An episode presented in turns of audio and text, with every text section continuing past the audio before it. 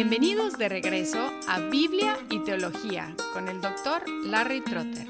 Esperemos disfruten el siguiente episodio.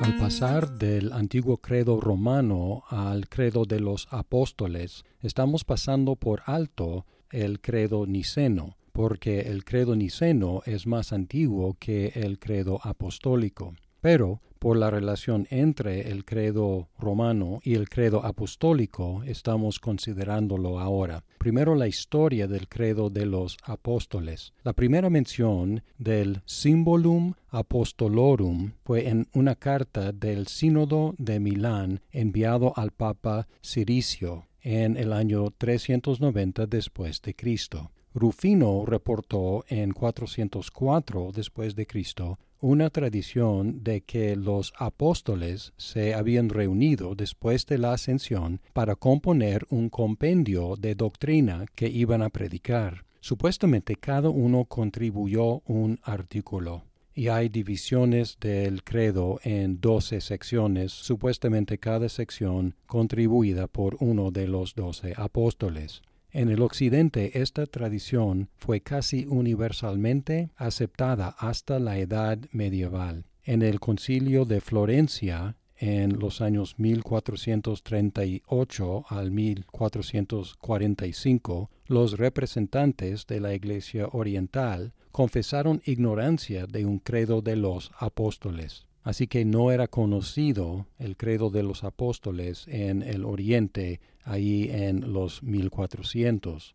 Algunos eruditos del Renacimiento atacaron la idea de un origen apostólico del credo y otros de los 1600 siguieron el ataque. Hoy en día se considera una leyenda fabricada, evidencia de la tendencia marcada de la Iglesia primitiva de atribuir toda su enseñanza y práctica a los apóstoles. Sin embargo, este credo es hasta el día de hoy aceptado entre católicos romanos, anglicanos y algunos protestantes, y la Iglesia Oriental, o sea, las iglesias ortodoxas, ya lo reconoce como una expresión legítima de la fe cristiana. Y aunque podemos descartar la idea de un origen apostólico de este credo, es difícil determinar con precisión cuál fue su origen. El autor K.N.D. Kelly defiende la idea de que fue desarrollado en Galia y en España a finales del sexto o a principios del séptimo siglo. Galia es lo que es ahora hoy en día principalmente Francia. En los años 811 al 813, el emperador Magno hizo una campaña de educación de los sacerdotes y quiso imponer uniformidad en la liturgia de las iglesias en el Santo Imperio Romano. Impuso la forma romana de liturgia. Sin embargo, él prefirió la forma del credo que era popular en Galia. Ahora, es interesante notar que la iglesia romana en Roma utilizaba el credo niceno por lo menos hasta el siglo IX en sus bautismos, pero luego la versión del credo apostólico popular en Galia se convirtió en el credo estándar en Roma. Y encontramos que en los siglos XI y XII el credo más usado en Roma era el credo que estamos llamando el credo apostólico. ¿Qué había pasado? El siglo X fue uno de los peores periodos de la Iglesia romana, durante el cual sufría por mucha ignorancia y corrupción. Los emperadores franco-germánicos dominaban al Vaticano y el emperador Otto I promovió una rehabilitación de la Iglesia romana, enviando clérigos alemanes a Roma, y probablemente así el credo de Galia llegó a dominar la Iglesia romana. Así que los francos pagaron el favor que los romanos les habían dado. Los romanos habían evangelizado a los francos y otras tribus germánicas entregándoles el antiguo credo romano. A cambio, siglos después, los francos y los germánicos rescataron la iglesia romana, devolviéndoles su propio credo, pero amplificado y mejorado. Es decir, que los romanos evangelizaron a los francos enseñándoles su sencillo credo, el antiguo credo romano. Y luego, siglos después, los francos fueron enviados a Roma para enseñar a los clérigos de Roma y llevaron consigo ese credo que habían recibido, el cual habían amplificado. Así que los francos aprendieron el credo romano de los romanos y los romanos recibieron el credo apostólico de los francos. Ahora, en cuanto al contenido del credo de los apóstoles, fácilmente se puede ver como una amplificación del antiguo credo romano. Todavía tiene la estructura trinitaria y tiene en las tres partes añadiduras. Por ejemplo, en lugar de decir simplemente creo en Dios Padre Todopoderoso, agrega Creador del cielo y de la tierra que es una frase que era popular en el Oriente y parece que influenció también a los occidentales, y aquí aclara cuando se refiere al Padre que no está en primera instancia pensando en el hecho de que es Padre de nuestro Señor Jesucristo, Padre del Hijo, sino Padre de todo lo que hay, Creador de todo lo que hay, del cielo y de la tierra.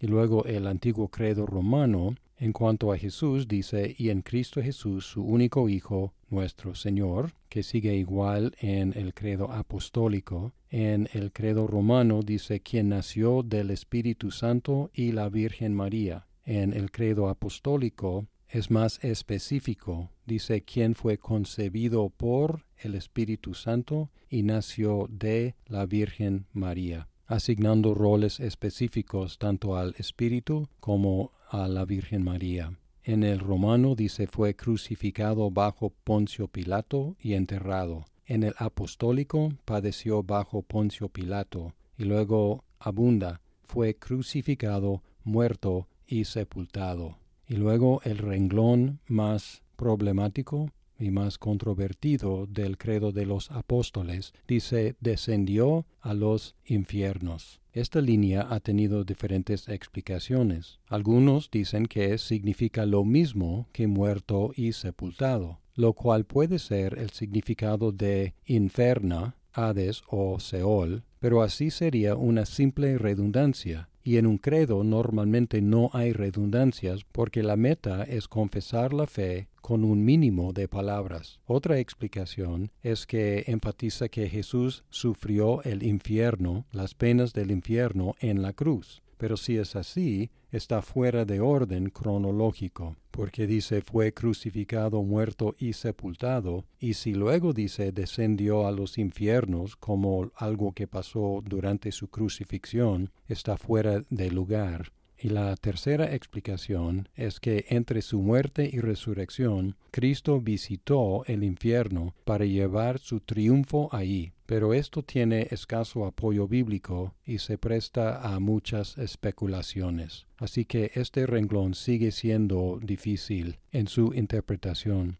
Luego el romano sigue el tercer día, él se levantó de entre los muertos, igual en el apostólico, en el romano ascendió al cielo y está sentado a la diestra del Padre, igual en el apostólico, y también desde ahí vendrá a juzgar a los vivos y a los muertos, sigue igual en el apostólico. La tercera sección en el romano dice simplemente, y en el Espíritu Santo, la Santa Iglesia, el perdón de los pecados y la resurrección de la carne y en el apostólico dice creo en el Espíritu Santo, la Santa Iglesia Católica, la comunión de los santos, el perdón de los pecados, la resurrección de la carne y la vida eterna.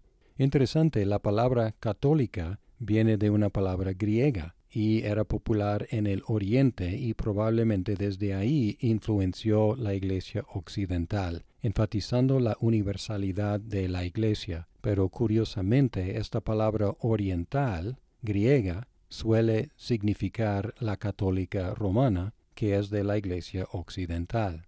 Asimismo, comunión de los santos era común en el Oriente, significando participación en los elementos santos, o sea, en los sacramentos. En el occidente el énfasis estaba en la comunión con las personas santas, incluyendo las de todas las edades y las que ya están en el cielo. Este concepto se prestó en el occidente para apoyar la veneración de los mártires que creció en el cuarto siglo y eventualmente terminó en el sistema de santos. La vida eterna aclara la idea de la resurrección, asegurando que el resultado no es otra vez la muerte, como en el caso de Lázaro, sino después de la resurrección vivir eternamente como Jesús. Ahora, en resumen, hasta ahora hemos trazado el desarrollo del credo de los apóstoles así.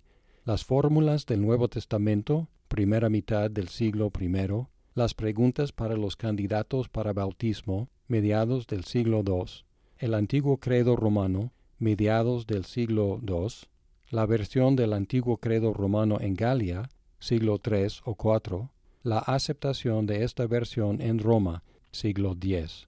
El antiguo credo romano no tiene mucha precisión, pero tampoco tiene frases que causen confusión.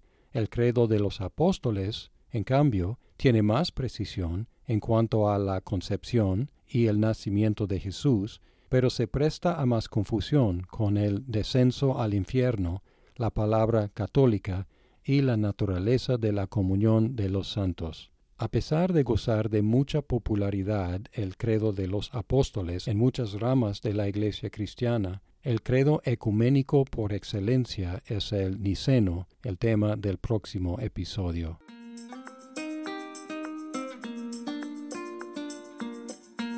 Muchas gracias por escuchar este episodio. Si estás disfrutando Biblia y teología, por favor compártelo con tus amigos. Hasta pronto.